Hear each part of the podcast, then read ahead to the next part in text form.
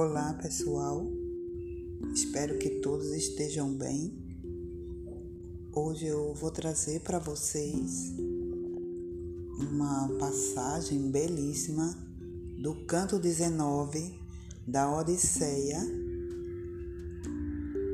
onde, onde Penélope tem um sonho e pede para que o hóspede interprete esse sonho.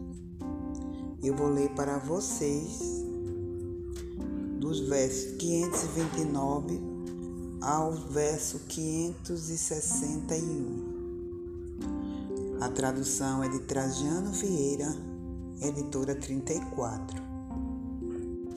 Meu filho, ainda há pouco, era um menino vacilante, avessa que eu deixasse a casa para me casar. Mas atingiu a flor da mocidade agora e chega a me pedir que eu abandone o lar, acabrunhado pelos dons que aqueus devoram. Mas peço que interpretes este sonho, que ouças. Em casa, vinte gansos comem grãos à margem d'água, espetáculo que me enche de alegria. Uma águia imensa, bico adinunco, sai do monte e trunca-lhes o colo e os mata.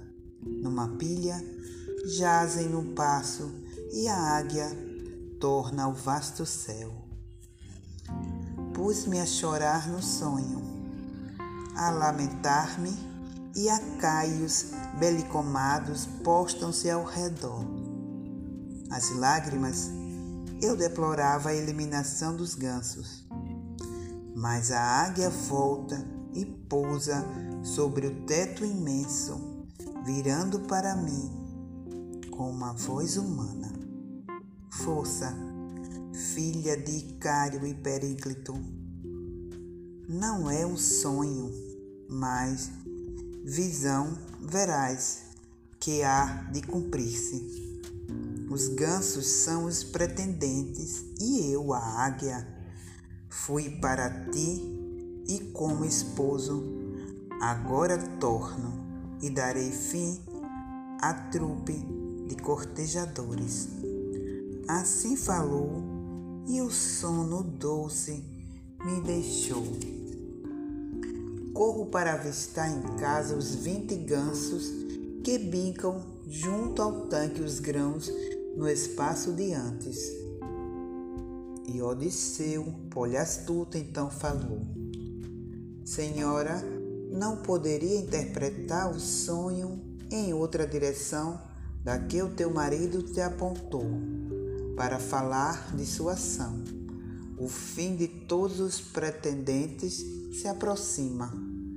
Nem um só escapará da quere morticida. E ela? Os sonhos são opacos às palavras, hóspede. Embasbacantes, não são todos que se cumprem.